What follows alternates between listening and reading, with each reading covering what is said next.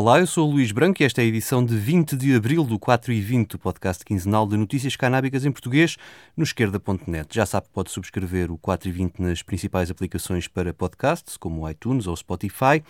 O mesmo acontece com outros podcasts do esquerda.net, como o Alta Voz, que traz leituras longas, ou Mais Esquerda, com os debates online que o Bloco tem organizado nas últimas semanas. Para ouvir e subscrever também em www.esquerda.net rádio. E agora vamos às notícias.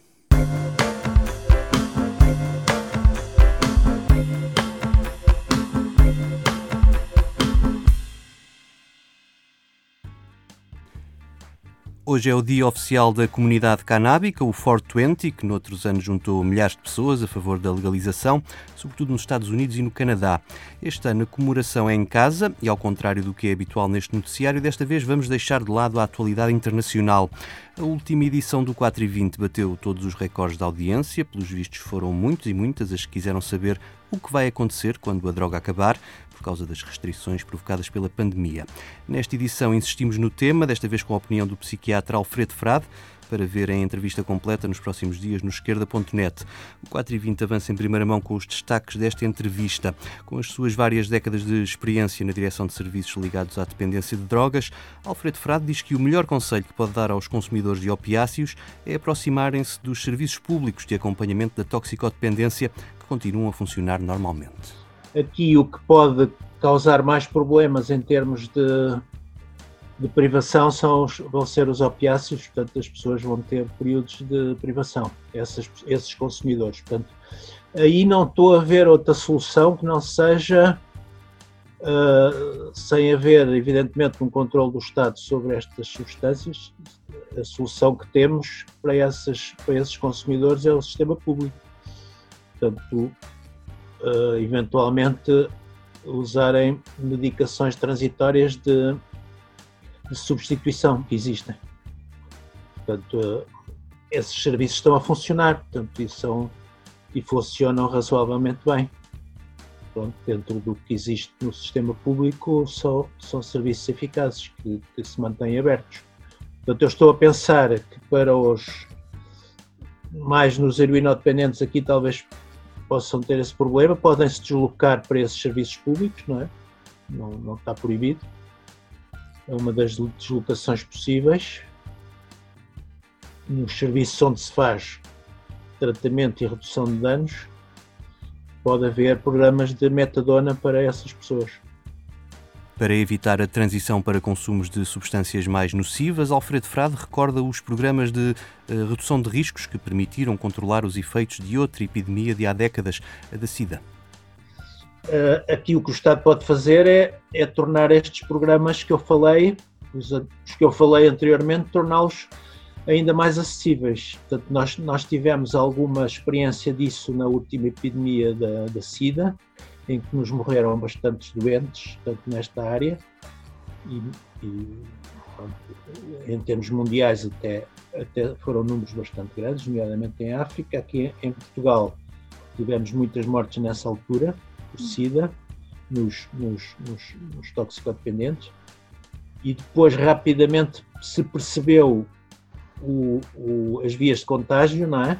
que eram essencialmente pelo sangue e pelas relações sexuais, portanto conseguiu-se com, com, os programas de troca de seringas e, e metadona também, uh, portanto, evitar muitas transmissões e, e conseguiu-se controlar o, o, o, Enfim, não se resolveu, mas conseguiu-se controlar o, o, fenómeno, portanto, não, não, tam, não temos números muito, muito maus em relação, em relação à SIDA, portanto, nos toxicodependentes.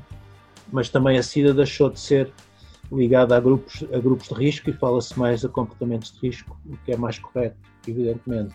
Portanto, para tirar o estigma dos toxicodependentes e dos homossexuais, que foi, foi o estigma inicial, e depois percebeu-se que esses programas foram muito, muito importantes. Penso que é uma das variáveis que em Portugal controla a situação da SIDA e, e, e portanto, percebeu-se que tendo programas a montante eficazes se pode resolver algum desses problemas. Portanto, aqui em relação ao, ao fentanil, de facto, é, eh, em alguns países e mesmo cá é usado, enfim, as pessoas penso que o adquirem pela net, não sei bem. E aqui, aqui é a questão destes programas de metadona estarem mais acessíveis. Em, em Lisboa e nas grandes cidades está-se a discutir a possibilidade de haver casas de consumo assistido, mas o Estado não fornece, evidentemente, as substâncias. As pessoas terão que levar a sua substância, o que na situação atual, portanto, tem a mesma dificuldade. Portanto, aí os programas teria que ser através dos programas de substituição, através da metadona, eh, que já, que já existe bastante acessível, não é? Portanto, nos centros, nestes centros que eu falei, e em carrinhas que existem no, pronto, nas grandes cidades, no Porto e em Lisboa, existe esse, e esse sistema está mais ou menos bem montado. Quanto às maiores dificuldades de acesso à cannabis e os efeitos que isso provoca nos chamados consumidores lúdicos, a solução também passa pela aproximação destes consumidores ao sistema de saúde, afirma Alfredo Frade. Não havendo, não havendo cannabis uh, de acesso legal, o problema põe-se na mesma, ou seja, uh, os consumidores não terão, não terão uh, privação física, não é? Porque não, não haverá não há aqueles sintomas da, da privação da, da heroína, por exemplo, uhum. mas poderão ter ataques de pânico e taquicardias e ansiedade. Uh, a solução, penso que transitoriamente é a mesma, é, é, é esses consumidores chegarem-se mais perto do, dos serviços uh, e poder haver medicações transitórias para essas, para essas ansiedades que vão aparecer-se necessariamente, para esses ataques de pânico. E há medicação para isso tudo desde que as pessoas se aproximem do, do sistema, não é? Portanto, aí também não é necessariamente mau, apesar dos consumidores lúdicos terem pouco a ver com, a, com estes sistemas de tratamento, mas se estiverem aflitos, podem sempre obter uh, medicação para a ansiedade, como, se, como num centro de saúde, mas pronto, neste momento essa, essas vias estão mais complicadas a sugestão que eu faria é uma aproximação aos, aos centros especializados das, das toxicodependências que já tratam mesmo, mesmo dependências sem, sem substância, não é? neste momento estão, estão já a assistir pessoas de, dependentes de raspadinhas e de jogo planeta. Isso já é, quer dizer, é pessoal, apesar de tudo, Portugal fez aí algum percurso bom e progressivo, no sentido progressivo, destas equipas estarem muito preparadas há muitos anos para, para todas estas dependências e, portanto, não é, não, é uma, não é uma abordagem muito difícil. Penso que até será mais difícil da parte dos, dos consumidores lúdicos juntarem-se, eh, porque terão que, que, que ir para um, para um sistema onde estão onde estão outras, outras, outras pessoas com, com, com, com, dependências mais complicadas. Portanto, aí será mais difícil para os consumidores do que propriamente para os técnicos que estão preparadíssimos para isso. E no que diz respeito à população alcoólica, o efeito do confinamento ainda é uma incógnita, diz este psiquiatra que dirigiu durante a última crise a unidade de alcoologia de Lisboa. Aí o problema é, já não é de acesso, não é? É um problema de controle, de, de controle dos consumos, portanto aí, aí não sei bem o que é que vai resultar do confinamento. Não. Poderá resultar mais consumo, o álcool tem um efeito ansiolítico inicial, mas poderá também resultar mais dependência é? nas pessoas que já estão vulneráveis. Portanto, aí, aí os acessos aos serviços também são facilitados, estes serviços estão a funcionar. Portanto, eu trabalhei agora antes de me reformar num serviço de, uma unidade de alcoologia e, portanto, esses serviços estão a funcionar. Tenho falado com as pessoas e e funciona de uma maneira mais restrita, as pessoas estão-se a, a revezar até por turnos para não, se houver infecções, não ficarem todos contaminados na mesma altura. E, portanto, são serviços que, que, que estão, que estão abertos, portanto, que funcionam para as pessoas que, que, que queiram, que tenham problemas de dependência. E, portanto, aí o conselho é, é não, não haver imoderação de consumos, evidentemente, isso é o conselho geral para todas, para tudo isto.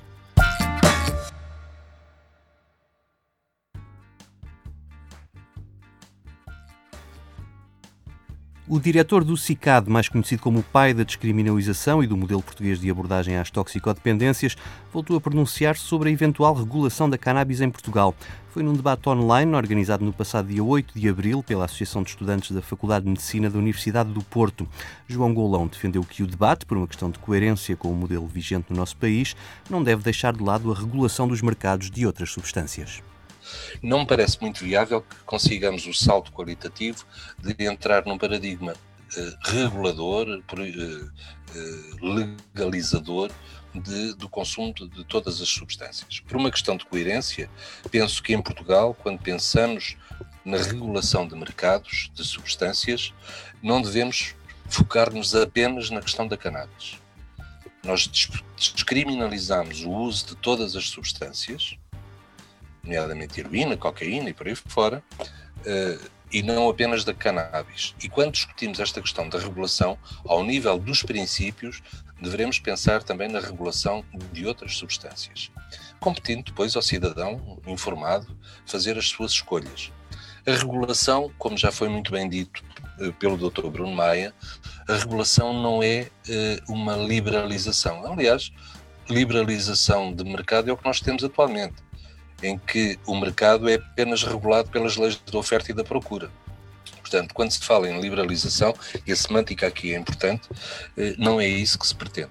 Aquilo que se pretende é eh, eh, refletir em torno dos benefícios que uma eventual regulação e são conhecidos os benefícios ao nível do controle de qualidade, o estabelecimento de idades mínimas para que se possa aceder aos produtos, a ausência de publicidade, um bocado como se faz com o tabaco, haver avisos, alertas relativamente à eventual perigosidade dos produtos, enfim, o, o controle da qualidade tem muito a ver também com o tal teor do THC, de que já, que já foi falado, com as, as bombas, permita uma expressão, que circulam hoje no mercado. No que respeita aos modelos de legalização que já existem pelo mundo, João Golão diz inclinar-se para já para o modelo canadiano, embora ainda faltem conhecer estudos conclusivos sobre os efeitos em várias matérias relacionadas com a saúde e a segurança das pessoas. Fatores que devem estar acima dos interesses económicos que se movimentam neste debate, sublinhou João Golão. Uh, a mim far-me sentido uh, a legalização e regulação do mercado da cannabis, assim haja uma evidência sólida. Uh, o, o Dr. Bruno Maia falou, falou já em alguns estudos recentes que evidenciam alguns benefícios no, no Uruguai. Uh, há outras experiências em curso, nomeadamente uma que me interessa particularmente, que é a canadiana, que é ainda muito recente, mas que é desenhada, do meu ponto de vista, de uma forma mais adequada àquilo que poderia ser a realidade em Portugal, mas ainda aí, aí ainda não há uma evidência do que é que é o real impacto da legalização. Surtos psicóticos, idas às urgências relacionadas com cannabis, aumentaram ou diminuíram desde que a regulação foi feita? O mercado ilícito eh, perdeu a sua importância, sim ou não, depois da legalização? Eh, os acidentes de viação aumentaram ou diminuíram depois da, da, da legalização? A violência aumentou ou diminuiu. Há uma série de fatores que eu penso que faz sentido eh, nós colhermos, e neste momento nós vamos à literatura e encontramos estudos para todos os gostos. Encontramos muita informação contraditória. Devo dizer que em 2000, quando nós descriminalizámos o uso, impunha-se que fizéssemos, que dessemos uma pedrada no charco e que tomássemos medidas inovadoras a todo o custo. Pior não podia ser. Hoje em dia não é propriamente a situação que enfrentamos em Portugal. A situação não é, não é brilhante no que diz respeito ao uso da cannabis, mas também não é tão dramática quanto isso, uh, que nos impõe a tomar uma medida sem termos em linha de conta experiências que estão em curso noutros países. Eu acho que isso é importante uh, uh, e é importante que este debate seja travado, enfim, eu diria nos próximos, nos próximos tempos, eh, este ano ainda, no próximo ano, mas tomando como base uh, as experiências uh, tidas no, noutros países e não perdendo de vista que o nosso interesse é o da saúde. Estamos aqui também num contexto em que é a saúde, porque há outros interesses em presença, nomeadamente interesses económicos muito poderosos que neste momento se movimentam na cena e que não podem servir como base para decisões relativas a esta, a esta legalização. Sem referir especificamente o modelo em vigor no Uruguai, o diretor do CICAD não escondeu as suas reticências sobre a forma como a legalização foi feita naquele país e em que alguns aspectos é semelhante à que foi defendida neste debate pelo deputado do PSD Ricardo Batista Leite, ao querer colocar a cannabis para fins recreativos à venda nas farmácias. A avançar-se por aí, eh, eu eh, desagradar-me-ia a existência de um registro de utilizadores, por muito blindado que seja eh, enfim, ao acesso generalizado ou de, de, por determinadas entidades, uh, desagradar-me-ia que uh, a dispensa seja feita em farmácia, porque isto nos remete outra vez para a confusão que existiu no início desta discussão entre o uso terapêutico e o uso recreativo. Quer dizer, para mim faz-me sentido que as farmácias seja, sejam dispensados uh, produtos de cannabis para uso terapêutico mediante prescrição clínica e para determinadas e claras indicações. Quanto ao uso recreativo, uh, não parece que possamos ou que devamos fomentar o regresso dessa confusão entre o uso terapêutico e o uso recreativo. Portanto, a haver, a haver uh, regulação, regras, estabelecimento de, de, de, regras quanto, a, quanto à, à, à disponibilidade destes produtos de cannabis no mercado, penso que isso deverá acontecer em, em estabelecimentos próprios ou, ou, tabacarias, ou seja o que for, uh, com regras quanto a, a, ao acesso.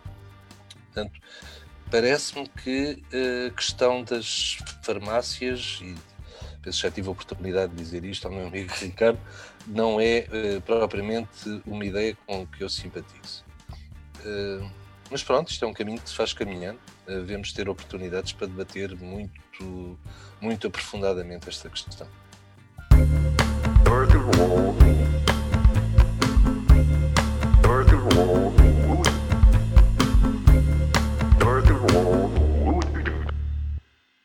O 4 e 20 chega ao fim com o momento musical. Vem aí o 25 de Abril e é um bom momento para recordar o grande concerto do ano passado, nos 45 anos da Revolução, que juntou em Leiria Ivan Lins e a sua banda com a Filarmonia das Beiras e o Coro Orfeão de Leiria.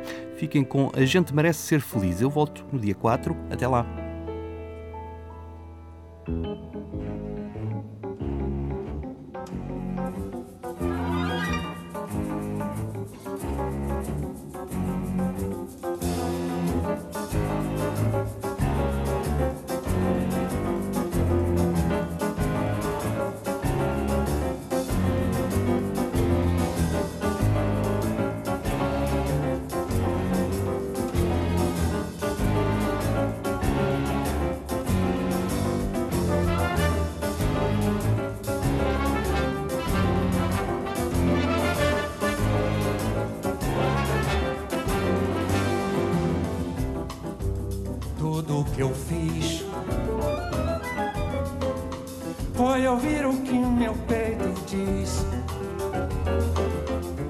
Apesar de toda a mágoa, vale a pena toda a luta para ser feliz.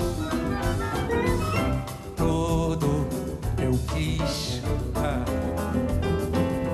Foi seguir a mesma diretriz. Confiando e acreditando que na vida pode ser feliz. É preciso crer, coração, porque senão não tem razão de se viver. Eu quero ver nascer um tempo bom. Meu peito diz: Coração da gente é igual país. Não deu certo uma mudança. Você muda o quê? De esperança. Por quê? Porque a gente merece ser.